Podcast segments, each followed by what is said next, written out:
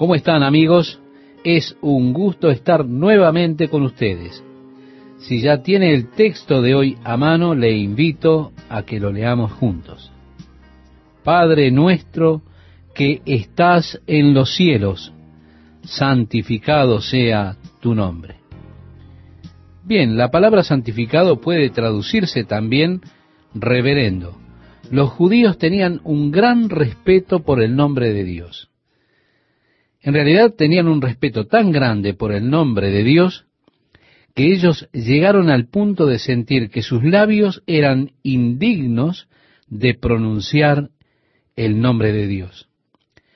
Luego llegaron al punto de creer que sus mentes eran indignas incluso de pensar en el nombre de Dios, pensarlo en sus mentes.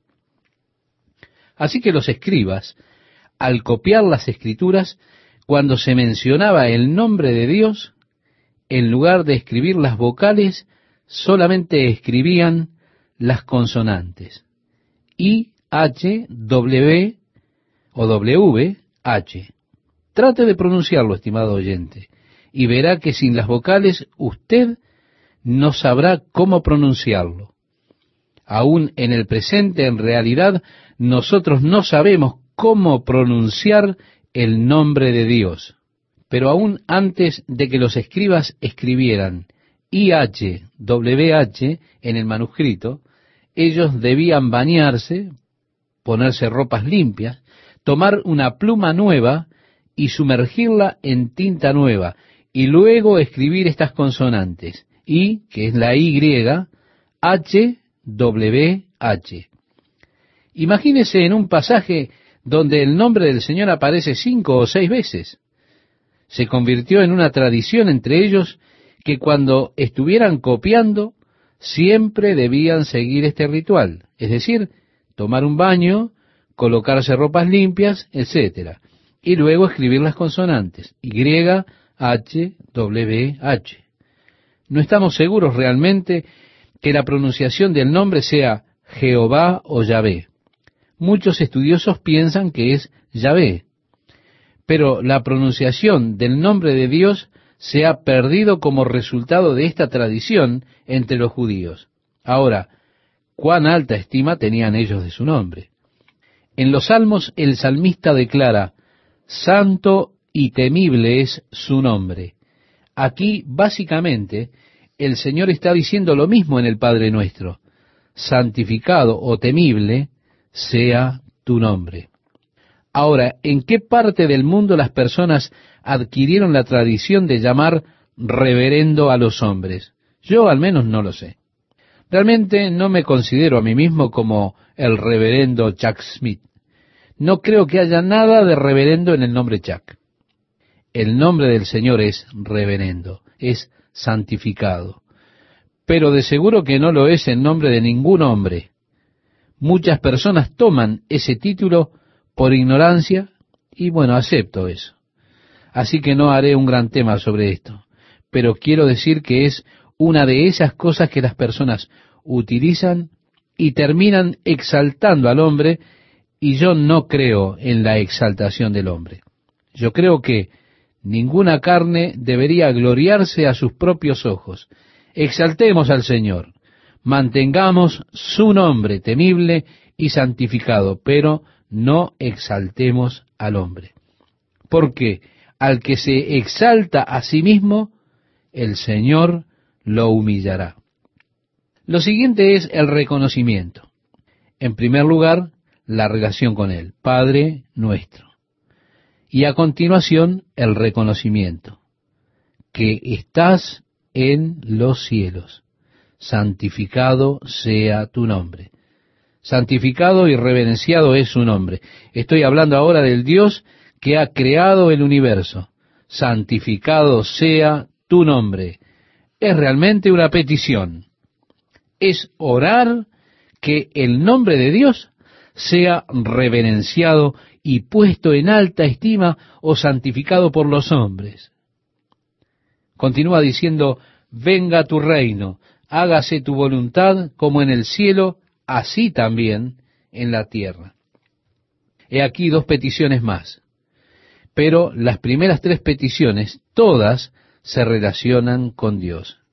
No se refieren a mí. Cuando ore, mi prioridad debe ser ese deseo de que la voluntad de Dios se cumpla. Es incorrecto pensar que la oración es una agencia en la cual puedo conseguir que mis deseos se cumplan. Dios nunca pretendió que la oración fuera un medio por el cual mis deseos fueran concedidos. Realmente Dios pretende que la oración sea el medio por el cual yo pueda trabajar en cooperación con Él, en lograr que su voluntad se cumpla en este mundo rebelde. Y la verdadera oración comienza con Dios, el propósito y el plan de Dios. Y la intención de la oración nunca es el querer cambiar el propósito de Dios. Yo creo que cada cosa correcta por la que he orado y recibido, Dios ya lo había propuesto y planeado dármelo antes de que yo haya orado. Usted dirá, entonces, ¿para qué orar? Porque Dios me ha hecho un agente moral libre.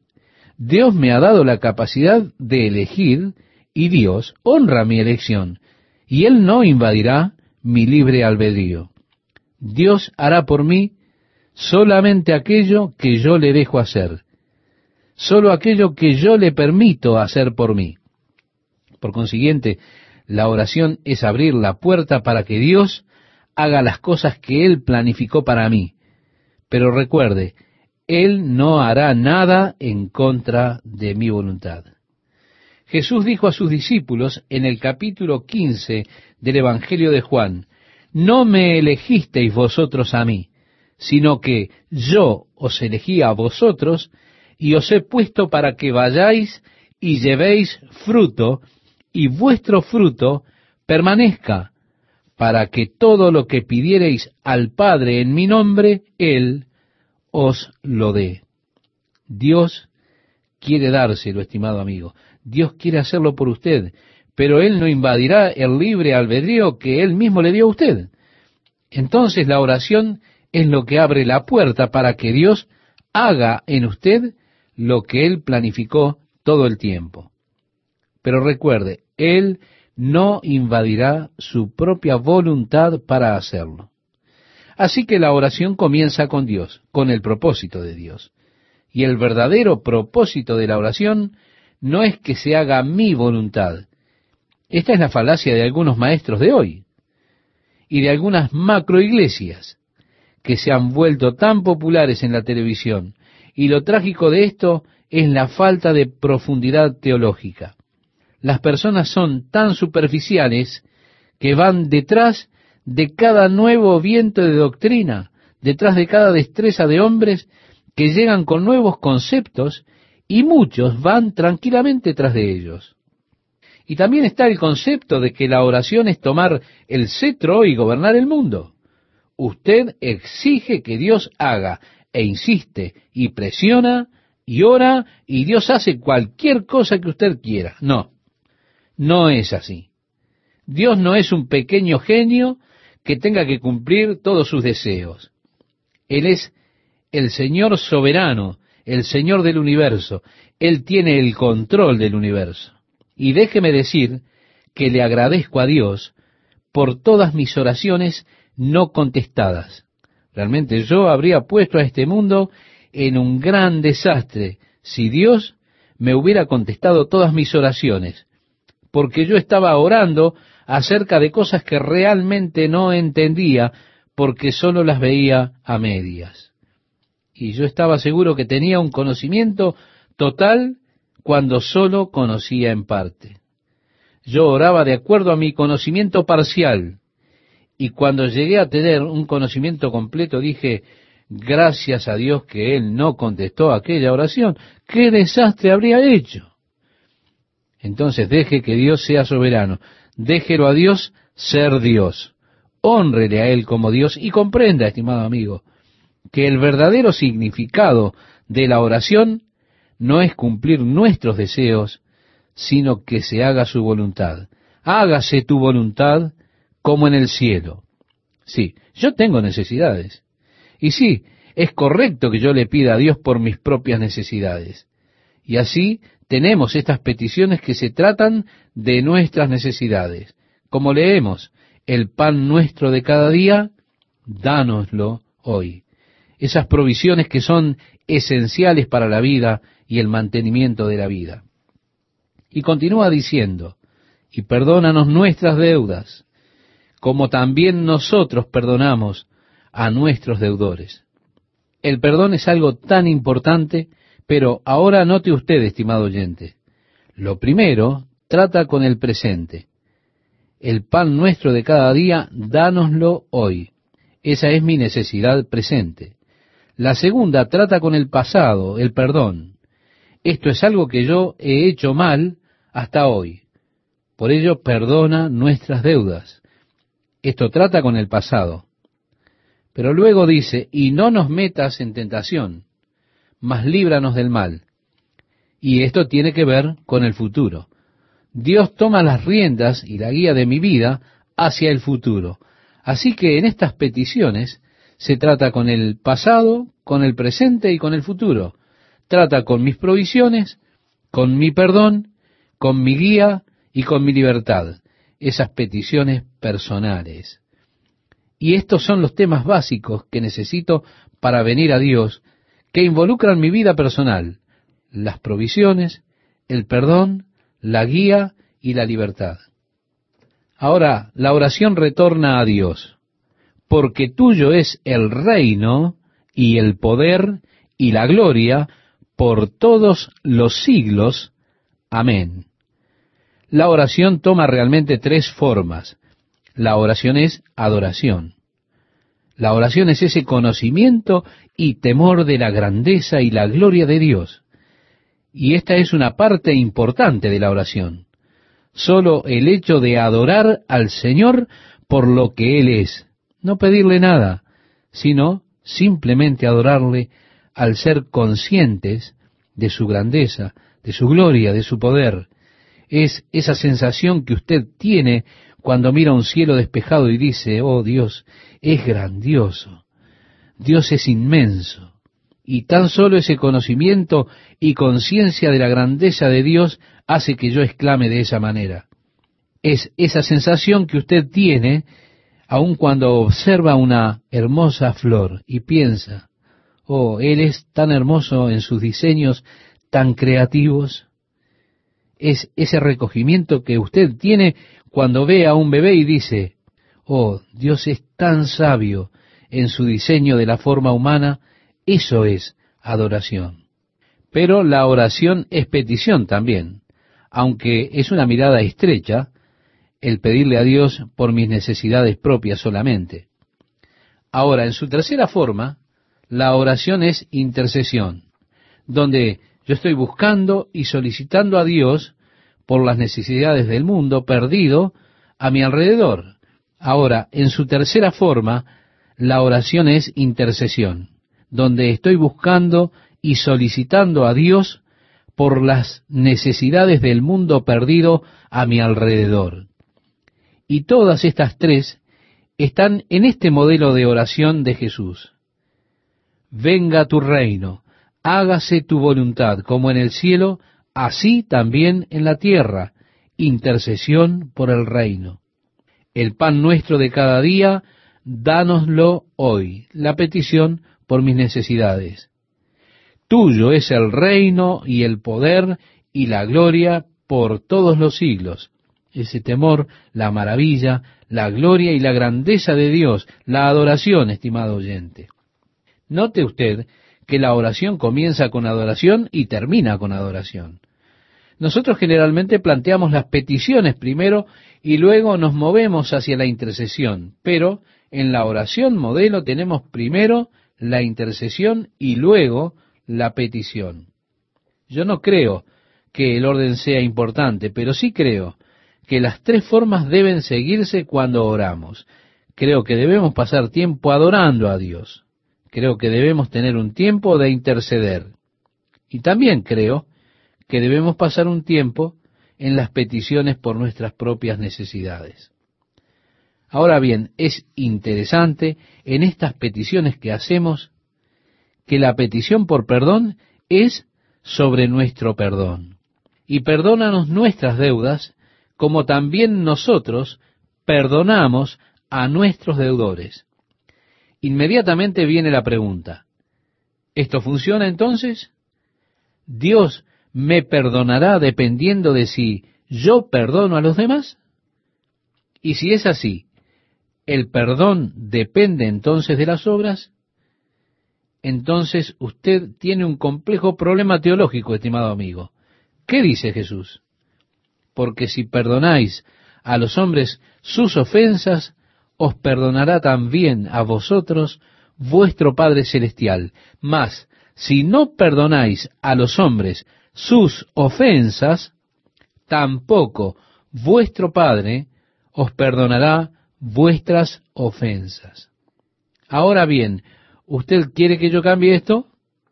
¿Usted quiere que yo sea responsable de cambiar las palabras de Jesús? Usted dice, pero bueno, yo no entiendo. Espere un momento. Él no lo llamó para entender. Él solo lo llamó para creer. Así que yo creo que es vital que nosotros entendamos la importancia del perdón con que debemos perdonar, no como una simple cuestión matemática, como Pedro creía. Señor, ¿cuántas veces perdonaré a mi hermano que peque contra mí? ¿Hasta siete? Yo estoy seguro que Pedro pensó que él estaba siendo muy generoso en gracia cuando sugirió siete veces, que él realmente pudiera concebir la idea de perdonar a alguien su ofensa siete veces. Y Jesús dijo, no te digo hasta siete, sino aún hasta setenta veces siete. Cuatrocientas noventa.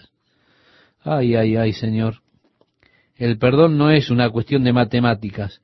Jesús figuró que Él perdería la cuenta antes de llegar a cuatrocientas noventa veces, a que se diera cuenta de que el perdón es sólo una cuestión del Espíritu del Hijo de Dios. Habiéndoseme perdonado tanto, es un deber para mí el perdonar.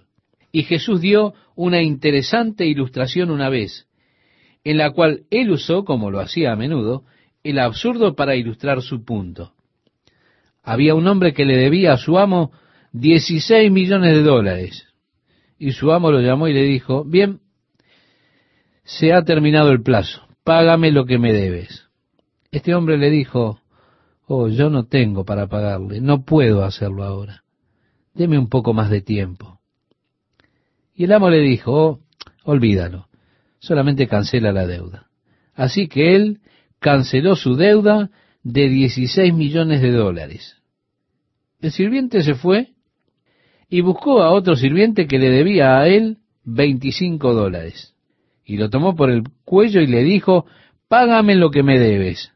El hombre dijo, mi esposa ha estado enferma, tuve que pagar la cuenta del médico, no tengo el dinero ahora, pero solo deme un poco más de tiempo y se lo pagaré. Ah, no, ya tuviste todo el tiempo necesario.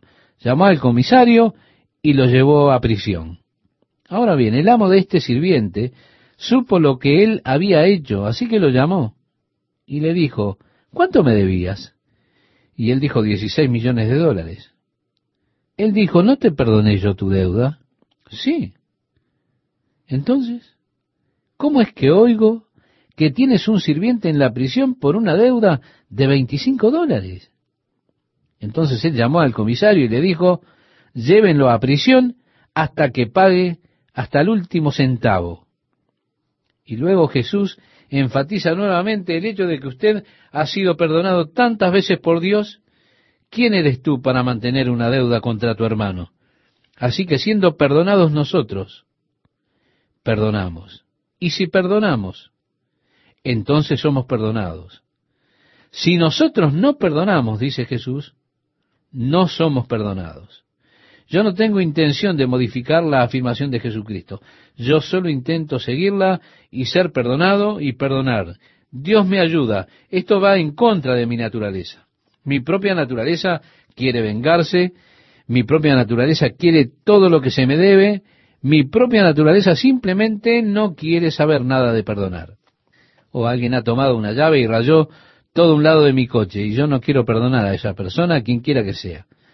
Alguien ha robado ropa de mi coche y estaba sucia, no había podido lavarla aún. ¿Y qué pueden hacer ellos con ropa de, de mi talle? No lo sé, sin embargo la robaron. Aún así, mi vieja naturaleza no quiere perdonar.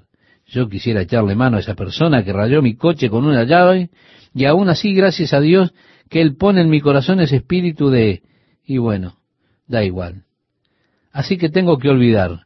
No puedo dejar que eso me moleste, no puedo dejar que eso crezca en mi interior, porque si yo solo estoy pensando en eso y me enojo, tengo unas glándulas que empiezan a producir químicos que comenzarán a comerme por dentro, comenzarán a destruirme interiormente. Es importante. Jesús sabía que era importante que nosotros perdonemos, que no nos amarguemos, que no mantengamos este sentimiento de amargura y enojo. ¿Por qué? Porque Jesús conocía el sistema químico de nuestro interior. Él ya sabía que tenemos esos elementos químicos destructivos que son generados por mis glándulas cuando tengo estos pensamientos de amargura, de enojo o de revancha. Así que es por su propio bien, estimado amigo, que usted perdone. Que usted no mantenga en su mente alguna idea malvada en contra de alguien que le hizo un mal a usted. Es trágico que muchas personas se destruyen a sí mismas físicamente por sus espíritus rencorosos, por la amargura que han guardado. Así que le recomiendo, perdón. Qué gusto estar nuevamente con ustedes, amigos para compartir este momento con la palabra de Dios para hoy. Bien, si ya encontró el texto de este día, le invito a que lo leamos juntos. Dice así, Vosotros pues oraréis así, Padre nuestro que estás en los cielos, santificado sea tu nombre, venga tu reino, hágase tu voluntad como en el cielo, así también en la tierra encontramos dos peticiones más, estimados amigos. Las tres primeras se refieren a Dios. Note que no se refieren a nosotros. En oración mi confianza primaria debe ser ese deseo de que la voluntad de Dios se cumpla. Dice allí en este pasaje que hemos escogido, el pan nuestro de cada día, dánoslo hoy. Habla de aquellas provisiones que son tan esenciales para la vida y para el mantenimiento de la vida. Luego dice, y perdónanos nuestras deudas, como también nosotros perdonamos a nuestros deudores. Y el perdón es una cosa muy importante, ¿verdad? Y yo quiero que note esto. Primero, trata con el presente. Es en cuanto a mis necesidades presentes. El pan nuestro de cada día, dánoslo hoy. Lo segundo es en cuanto al pasado, el perdón. Esto se refiere a las cosas que he hecho mal desde el pasado hasta el momento. Perdona nuestras deudas. Eso, estimado amigo, está tratando acerca del pasado. Después, y no nos metas en tentación, mas líbranos del mal. Y esto es en el futuro. Dios se apodera de los reinos y guía mi vida a través del futuro. Y dice en el versículo siguiente, porque tuyo es el reino y el poder y la gloria por todos los siglos. Amén. Porque si perdonáis a los hombres sus ofensas, os perdonará también a vosotros vuestro Padre Celestial. Mas si no perdonáis a los hombres sus ofensas, tampoco vuestro Padre os perdonará vuestras ofensas. He aquí la tercera acción piadosa. Esta era la de ayunar. Y nuevamente tenemos el modo correcto y el modo incorrecto. Cuando ayunéis, no seáis austeros como los hipócritas, porque ellos demudan sus rostros para mostrar a los hombres que ayunan. De cierto os digo que ya tienen su recompensa. Pero tú, cuando ayunes, unge tu cabeza y lava tu rostro, para no mostrar a los hombres que ayunas, sino a tu Padre que está en secreto. Y tu Padre que ve en lo secreto, te recompensará en público. Así que de nuevo se trata de no atraer la atención sobre uno mismo, no hacerlo de tal manera que reciba del hombre el asombro y la admiración por causa de que usted es tan espiritual debido a que ayuna. Yo solía ayunar frecuentemente en los primeros días de mi ministerio. obviamente ya no ayuno tanto. Pero en aquellos tempranos días del ministerio, muchas veces estaba ayunando e iba a la casa de alguna dulce señora en mi visita pastoral y ella me ofrecía un rico trozo de torta casera. ¿Se da cuenta, estimado oyente? Yo efectivamente estaba ayunando durante esos dos últimos días. ¿Usted qué haría en mi lugar?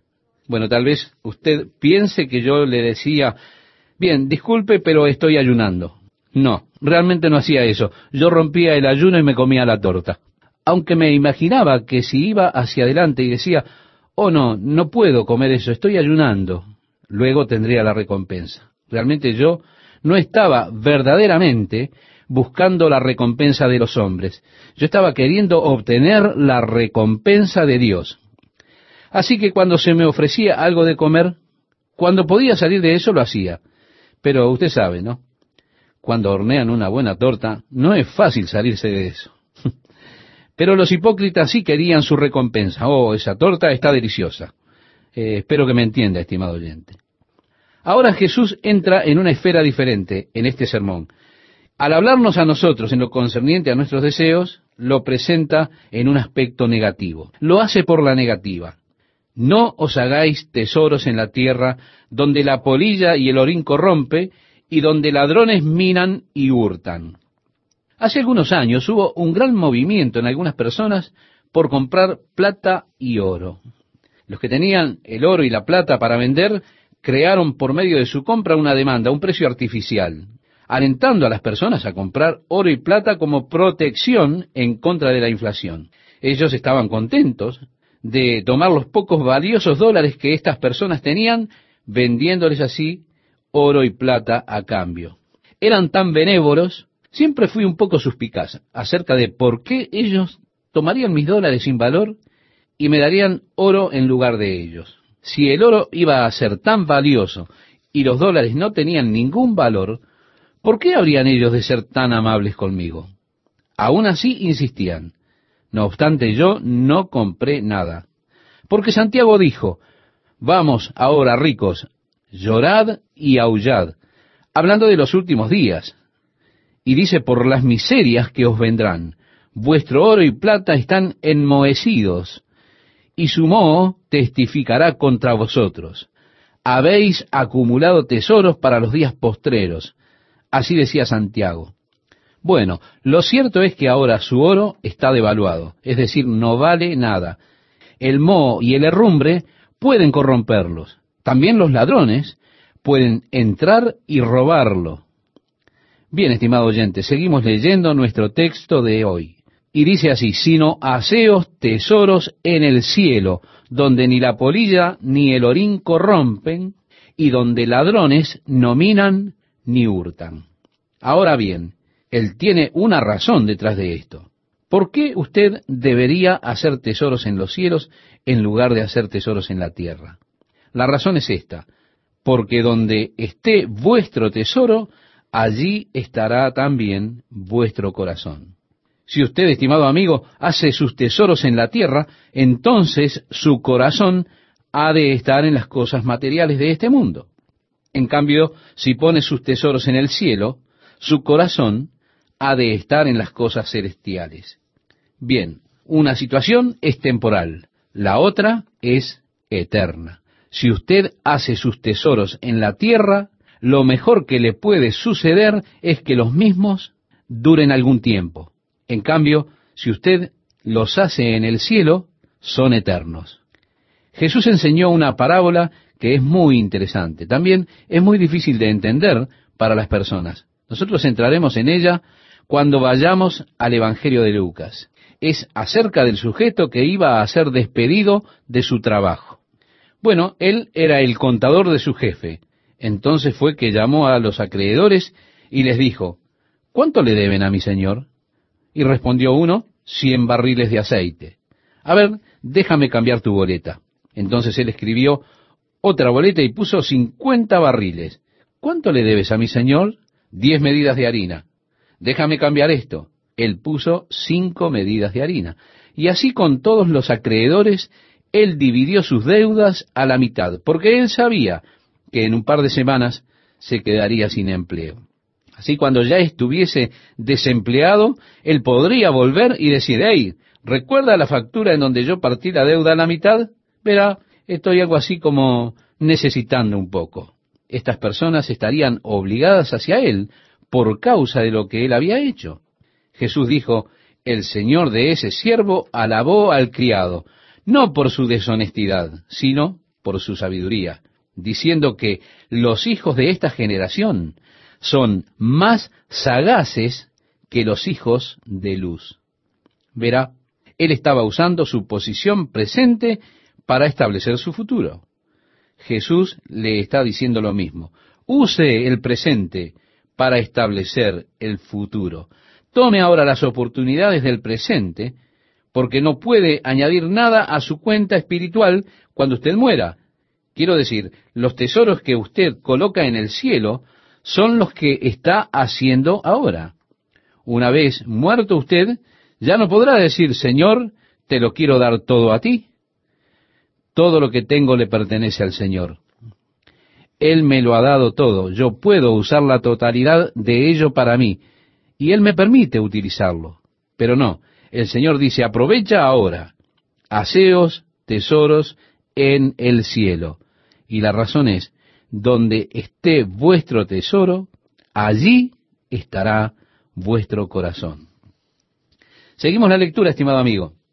En el versículo 22 de el Evangelio de Mateo leemos, la lámpara del cuerpo es el ojo. Así que si tu ojo es bueno, todo tu cuerpo estará lleno de luz.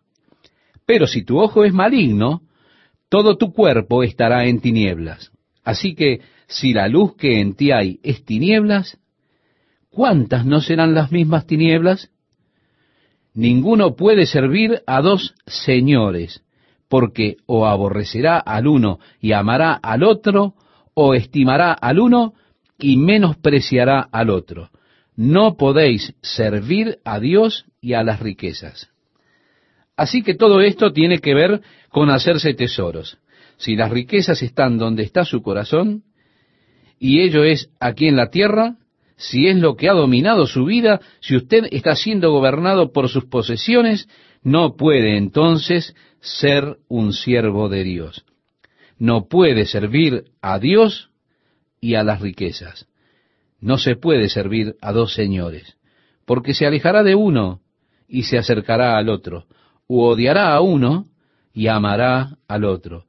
No puede servir a Dios y a las riquezas. Los hombres han tratado de hacerlo, pero no es posible hacerlo. Luego el Señor nos habla de las preocupaciones y dice así, por tanto os digo, no os afanéis. La idea es no tener pensamientos ansiosos o no estar preocupados.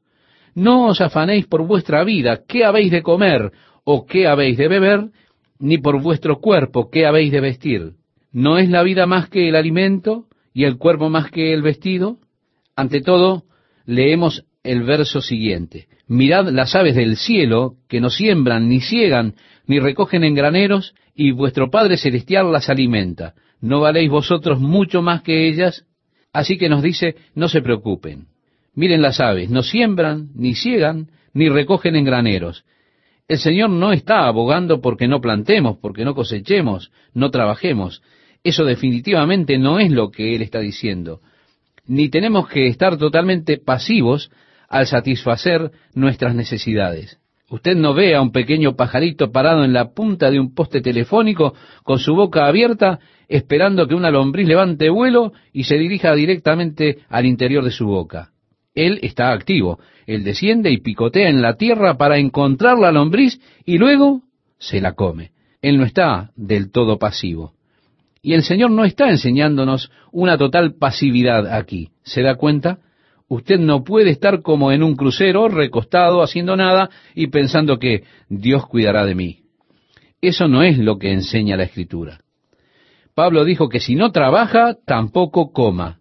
Y el Señor nos ha dado la fuerza y la habilidad para trabajar. Como dice mi pequeña nieta, Dios me dio un cerebro y Él quiere que lo use. Sí, Dios nos ha dado capacidades y Él quiere que las usemos. Pero no se preocupe, no se agobie, no diga, ¿qué vamos a hacer? ¿Cómo podemos pagar?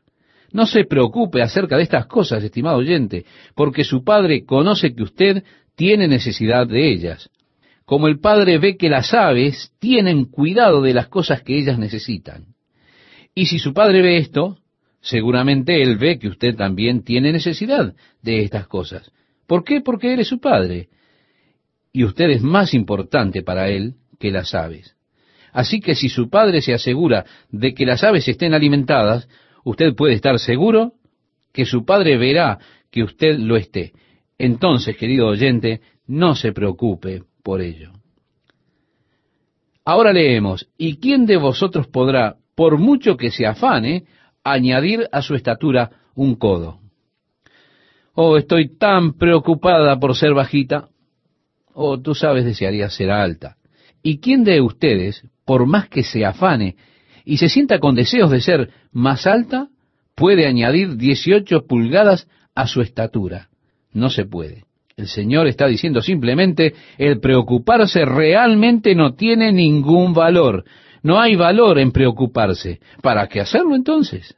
Y por el vestido, ¿por qué os afanáis? Considerad los lirios del campo, cómo crecen, no trabajan ni hilan. Esto dice el verso 28. Ahora, usted tiene la idea del telar. Y las damas, por supuesto, tenían que hacer su propio hilo. Hacían su propia ropa. Considerad los lirios del campo. No hilan, no se sientan al telar. Pero os digo que ni aun Salomón con toda su gloria se vistió así como uno de ellos. Quiero decir, Salomón con toda su riqueza, con toda su gloria, no se vistió tan hermoso como ese lirio allí en el campo. Y si la hierba del campo que hoy es y mañana se echa en el horno, Dios la viste así, dice Mateo, ¿no hará mucho más a vosotros, hombres de poca fe? Jesús ahora trae el contraste entre la preocupación y la fe. Si usted realmente tiene fe, no habrá de preocuparse. Ahora, si se preocupa, eso es una indicación de que está falto de fe. Fe y preocupación son mutuamente excluyentes. Por eso decía Jesús, hombres de poca fe. Dios viste ese hermoso pasto del campo, el cual hoy existe y mañana es echado en el horno. ¿Cuánto más le habrá de cuidar y verá que usted esté vestido? Casualmente mi esposa Kai llegó a esta conclusión hace mucho tiempo y doy gracias a Dios por ella porque es alguien que no está preocupada para nada acerca del vestido u otra cosa. Vivimos vidas muy simples y yo le agradezco a Dios que me ha dado tal compañera que ve las cosas como yo las veo. La vida simple que el Señor quiso que nosotros viviésemos en Cristo Jesús. No os afanéis, decía Mateo, pues diciendo, ¿qué comeremos? ¿O qué beberemos? ¿O qué vestiremos? Porque los gentiles buscan todas estas cosas. Pero vuestro Padre Celestial sabe que tenéis necesidad de todas estas cosas. Su Padre conoce que usted necesita tales cosas. No se preocupe por ellas, estimado oyente. Él lo sabe. Por tanto, esto no es nuestra primera preocupación. No estamos buscando estas cosas como los aspectos cumbres de nuestras vidas. Pero entonces, usted preguntará, ¿qué debemos buscar?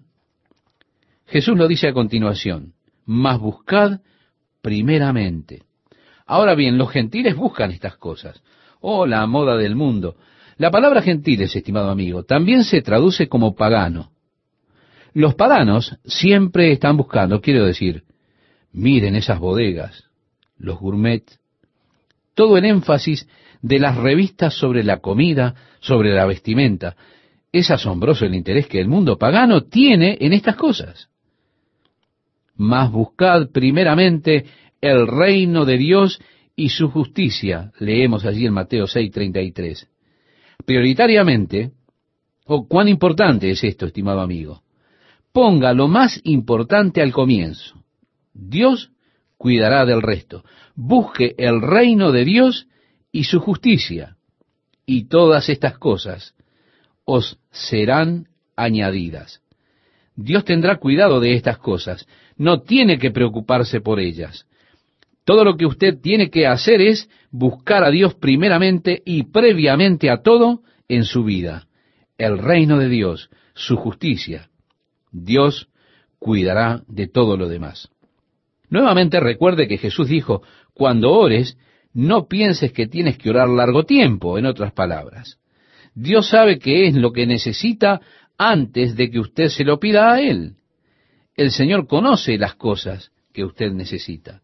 Así que no os afanéis por el día de mañana.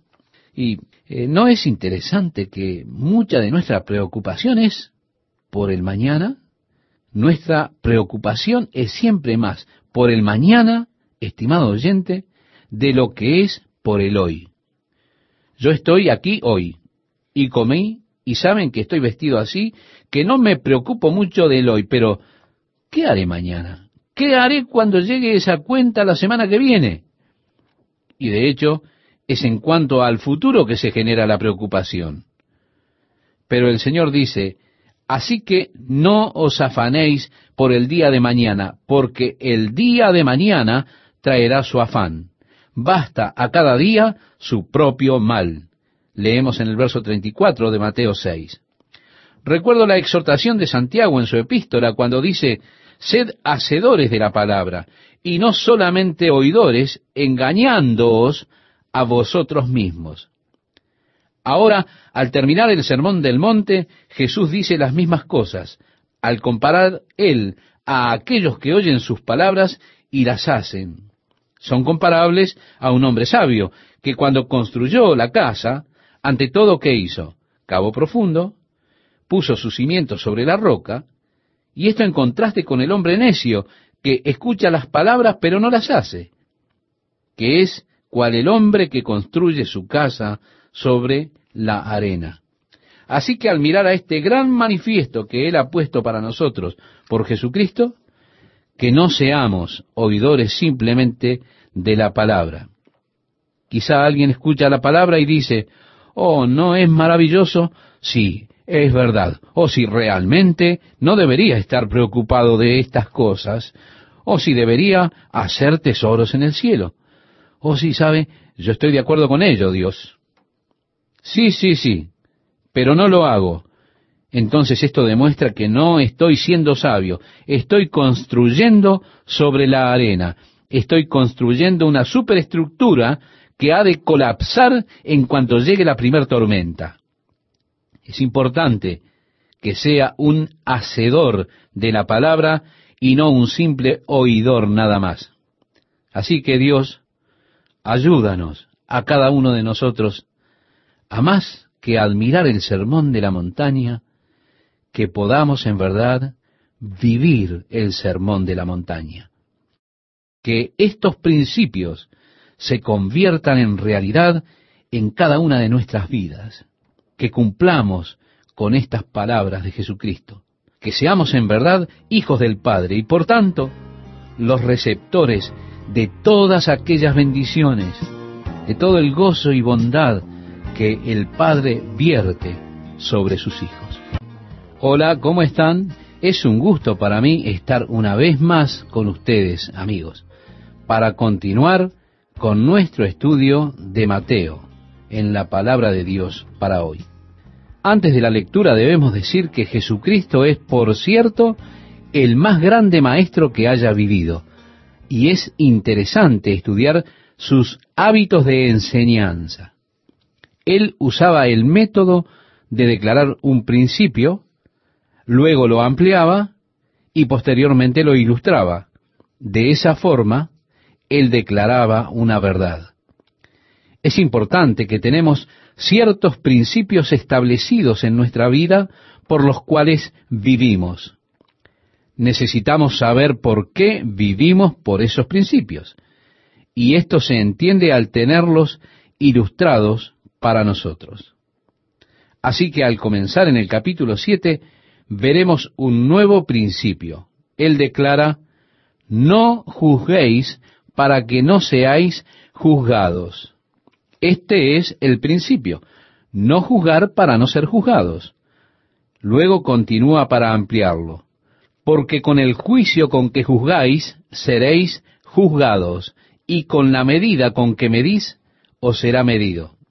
Después lo ilustra, diciendo, ¿y por qué miras la paja que está en el ojo de tu hermano y no echas de ver la viga que está en tu propio ojo? ¿O cómo dirás a tu hermano, déjame sacar la paja de tu ojo y he aquí la viga en el ojo tuyo?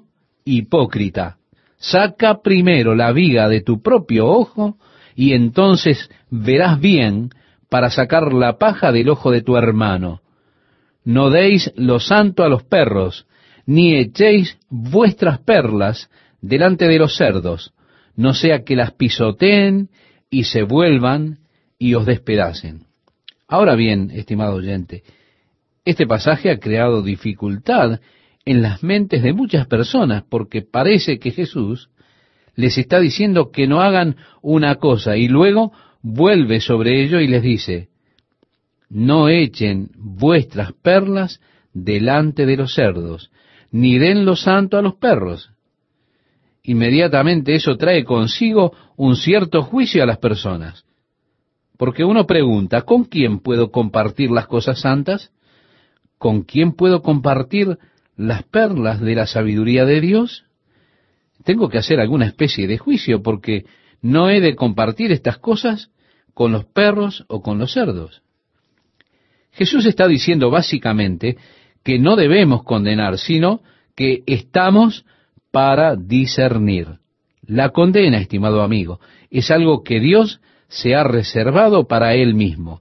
Dios es el juez final. No depende de mí decir que un hermano es condenado y que el otro hermano es maldito. Eso es algo que queda en las manos de Dios. Dios se reserva el juicio final para Él mismo. Y esto es algo en lo cual no tengo que entrar yo. Pablo, el apóstol, en su carta a los romanos, habla de las cosas horribles que la gente del mundo hace. Él habla de cuán horrible se ha vuelto al mundo. La gente era feroz, descontrolada, eran blasfemos, adúlteros y hacían todas esas cosas horribles. Y habiendo declarado todo ello, luego dice, por lo cual eres inexcusable, oh hombre, quien quiera que seas tú que juzgas, puesto que en lo que juzgas a otro, te condenas a ti mismo, porque tú que juzgas, haces lo mismo. Es decir, eres inexcusable si juzgas al otro. Ahora si miro a algo que alguien está haciendo y digo, oh, eso es terrible, eso está mal, es malo. Estoy reconociendo el hecho de que sé que está equivocado y que está haciendo mal. Pero luego prosigo y yo hago lo mismo. Entonces, aunque lo vea en una tonalidad distinta, porque es en cuanto a mí, me estoy condenando a mí mismo en ello. ¿Por qué? Porque estoy reconociendo lo que está bien y después voy y hago lo que está mal. Entonces puedo estar en peor estado que aquel sujeto que yo contemplé que lo hizo. Usted verá, mi juzgar a otros muestra que tengo mejor conocimiento. Y si a pesar de eso estoy haciendo lo mismo, cambia la situación ligeramente, cambian los nombres, las escenas y a menudo aquellas cosas por las cuales estamos dispuestos a juzgar a alguien, aunque suavice las cosas. ¿Por qué? Porque son en relación a mí. Bueno, ¿soy yo realmente culpable de hacer la misma cosa? ¿Usted se acuerda cuando Natán vino a David y le dijo de un hombre en su reino? Oh, ese hombre era rico, tenía todo cuanto deseaba, tenía siervos, doncellas, grandes rebaños, manadas. Junto a su casa vivía un hombre pobre, que solamente tenía una pequeña ovejita. Era todo lo que tenía. Y este hombre rico codició esa pequeña ovejita. Entonces la tomó y se la comió. Esa ovejita vivía en la casa de ese hombre y era todo lo que tenía. Este potentado tenía muchos visitantes que venían. Entonces ordenó a sus siervos ir a la casa de al lado y forzar al hombre a entregar su ovejita a su vecino y sacrificarla, asándola así para los invitados. Se imagina, David estaba realmente enfadado. Entonces juzgó al hombre y le dijo a Natán, ese hombre debería de cierto morir. Natán el profeta entonces le dijo, David, tú eres ese hombre. Bien, ahora cambió un poco la situación, ¿no? Aquí está David con todas sus esposas gobernando como rey sobre Israel y en la puerta de al lado estaba Urías. Así que David tomó la mujer de Urías y después ejecutó a Urías. Y al cambiar la situación, al venir el profeta a David y ponerle esta situación desde otro punto de vista, David inmediatamente juzgó al hombre y lo condenó a muerte. Pero cuando la escena cambió, David se vio a sí mismo. Hey David, tú eres ese hombre las circunstancias fueron un poco diferentes, ¿verdad? Porque David, este eres tú. Y esto es tan cierto con nosotros. Y así dice el Señor, no juzguéis para que no seáis juzgados. Yo no estoy para condenar, ese no es mi lugar. Ese, estimado oyente, es el lugar de Dios. Como dice la palabra de Dios, porque con el juicio con que juzgáis, seréis juzgados. Es decir, con el estándar con el cual juzgo a los demás, con ese mismo estándar se me habrá de juzgar. Estoy poniendo el estándar de juicio para mí cuando yo juzgo a los demás. Estoy estableciendo el estándar para mi propio juicio. Cuando mido, será esa misma regla la que será usada para conmigo. Con cualquier medida con la cual esté midiendo, será con esa misma medida la usada para usted. Así que será mejor salirnos de esta área, dejar eso en las manos de Dios. Y después el Señor hace una especie de señalización de cuán ridículo es para mí el buscar corregir las fallas de mi hermano. Digo, ¿has visto la viga en su ojo? Oh, mira eso. El Señor dice, pareces estar capacitado para ver la viga en el ojo de tu hermano, pero no has notado que tú tienes una mucho mayor en tu propio ojo. Tienes un barrote en tu propio ojo.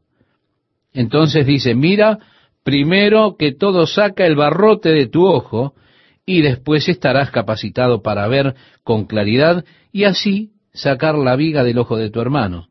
En otras palabras, ¿quién soy yo para realmente juzgar a alguien por lo que está haciendo mal cuando hay tantas fallas en mi propia vida. Hay tanto de mal en mí. Ahora si soy culpable al juzgar a otros, entonces la gente comenzará a mirar las fallas que hay en mí. Así es la naturaleza humana, estimado amigo. Si usted es de esa clase de personas que constantemente está condenando a las personas que están a su alrededor y está juzgándolas, entonces usted ha de ser vigilado muy, pero muy de cerca por las faltas que haya en usted. ¿Por qué? Porque ellos han de tratar de sentirse bien al acusarlo a usted.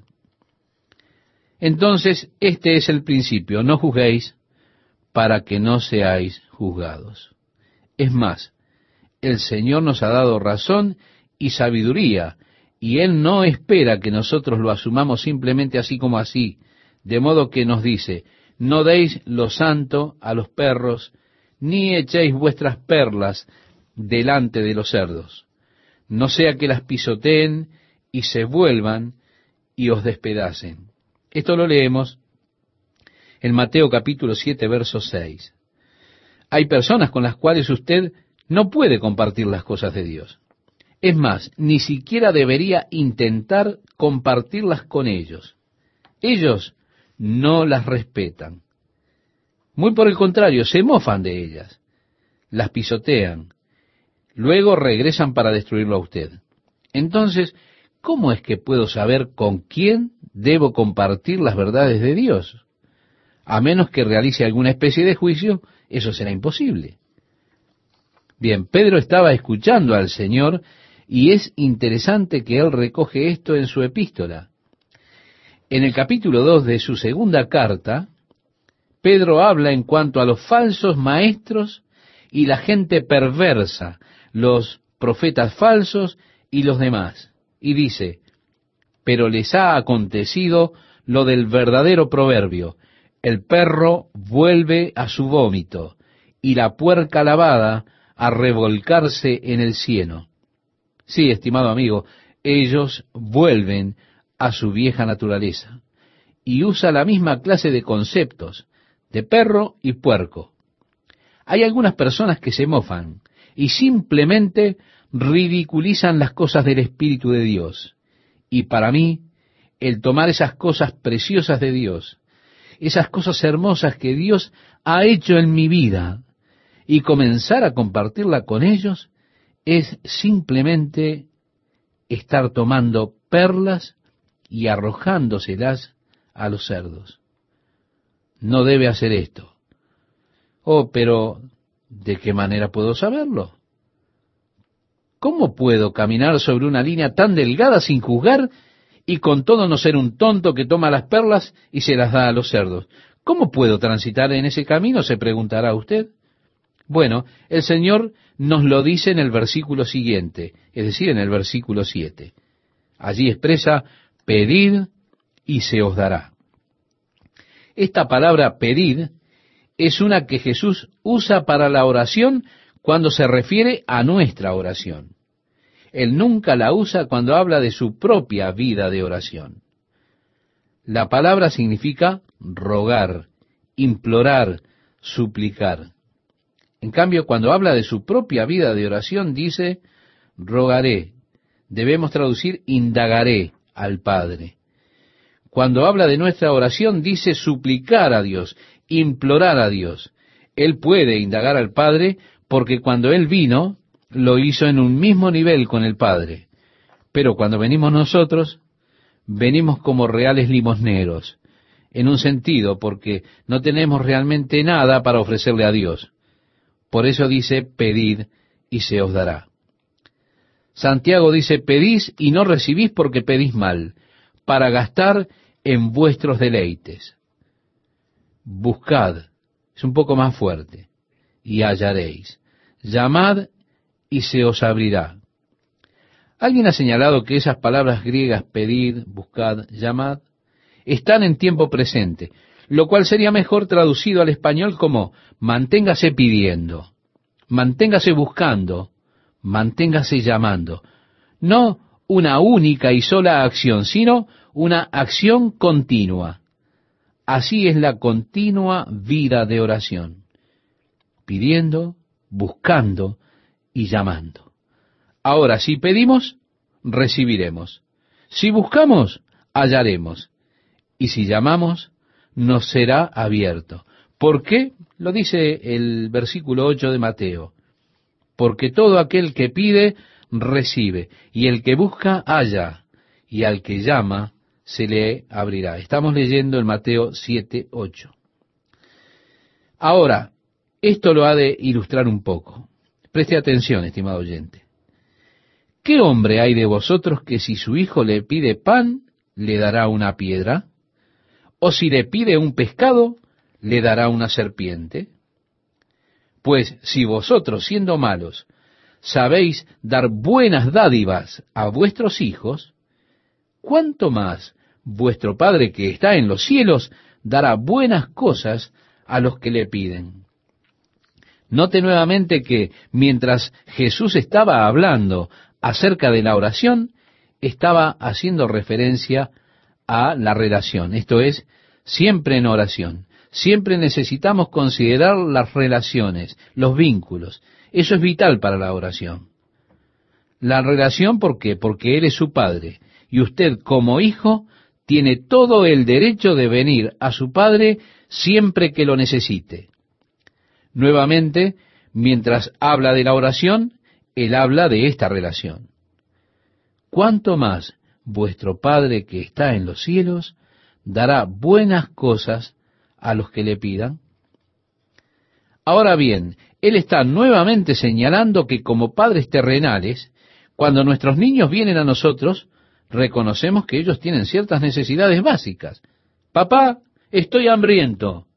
¿Me puedo hacer un empadreado de mantequilla? Bueno, yo no le daría una roca y le diría, mastica esto, hijo. Sé que él tiene ciertas necesidades básicas y así que cuando él viene y pide pan y mantequilla, decimos, seguro, sírvete tú mismo. Si él pide pescado, ¿acaso le dará una serpiente? No. Realmente pensar eso solamente es repudiable. Por supuesto que no. Amo a mis hijos, respeto sus necesidades. Si me piden pan, les daremos pan. Si piden atún, le daremos atún. Si soy malo, y me refiero a este nivel bajo de la humanidad, si yo con todas mis fallas y todos mis errores no sería tan cruel y tan inhumano para con mis hijos, dándoles una piedra cuando me piden pan, o dándoles una serpiente cuando estén pidiéndome pescado, si yo no lo haría, ¿cómo podría hacerlo mi Padre Celestial? Si usted, siendo malo, y esto en comparación con Dios, por supuesto, si usted sabe cómo dar buenas dádivas a sus hijos, cuanto más Dios, el argumento allí es de menor a mayor. Usted no lo haría. Cuanto más su Padre Celestial dará buenas dádivas a quienes se las pidan. En el Evangelio de Lucas, al registrar esto, él declara, pues si vosotros, siendo malos, sabéis dar buenas dádivas a vuestros hijos, cuánto más vuestro Padre Celestial dará el Espíritu Santo a los que se lo pidan. Es interesante que hay algunas personas que buscan diseminar un concepto de Dios como, recuerda, el hombre de la bolsa.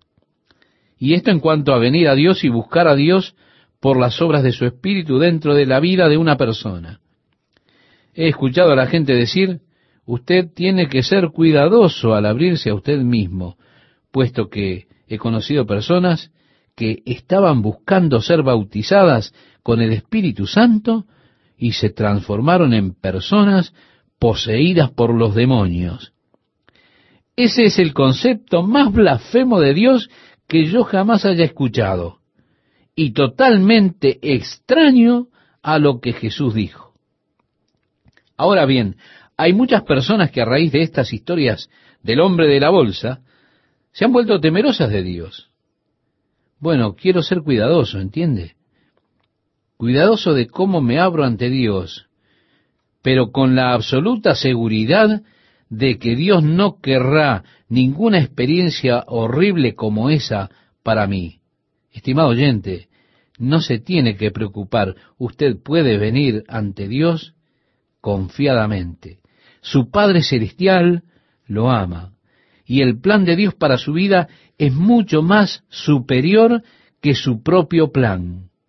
La mejor cosa que pudiera pasarle a cualquiera sería el desechar sus propios planes para su propia vida y descansar en el plan de Dios completamente. Nada mejor podría pasarle que estar en el centro de lo que Dios quiere para su vida. Esa clase de padre tengo, estimado amigo. Él tiene mi mayor beneficio en su corazón. Él se decepciona cuando interfiero con sus logros, sus mejores beneficios para mi vida. Él se decepciona porque en ocasiones yo me interpongo en su camino.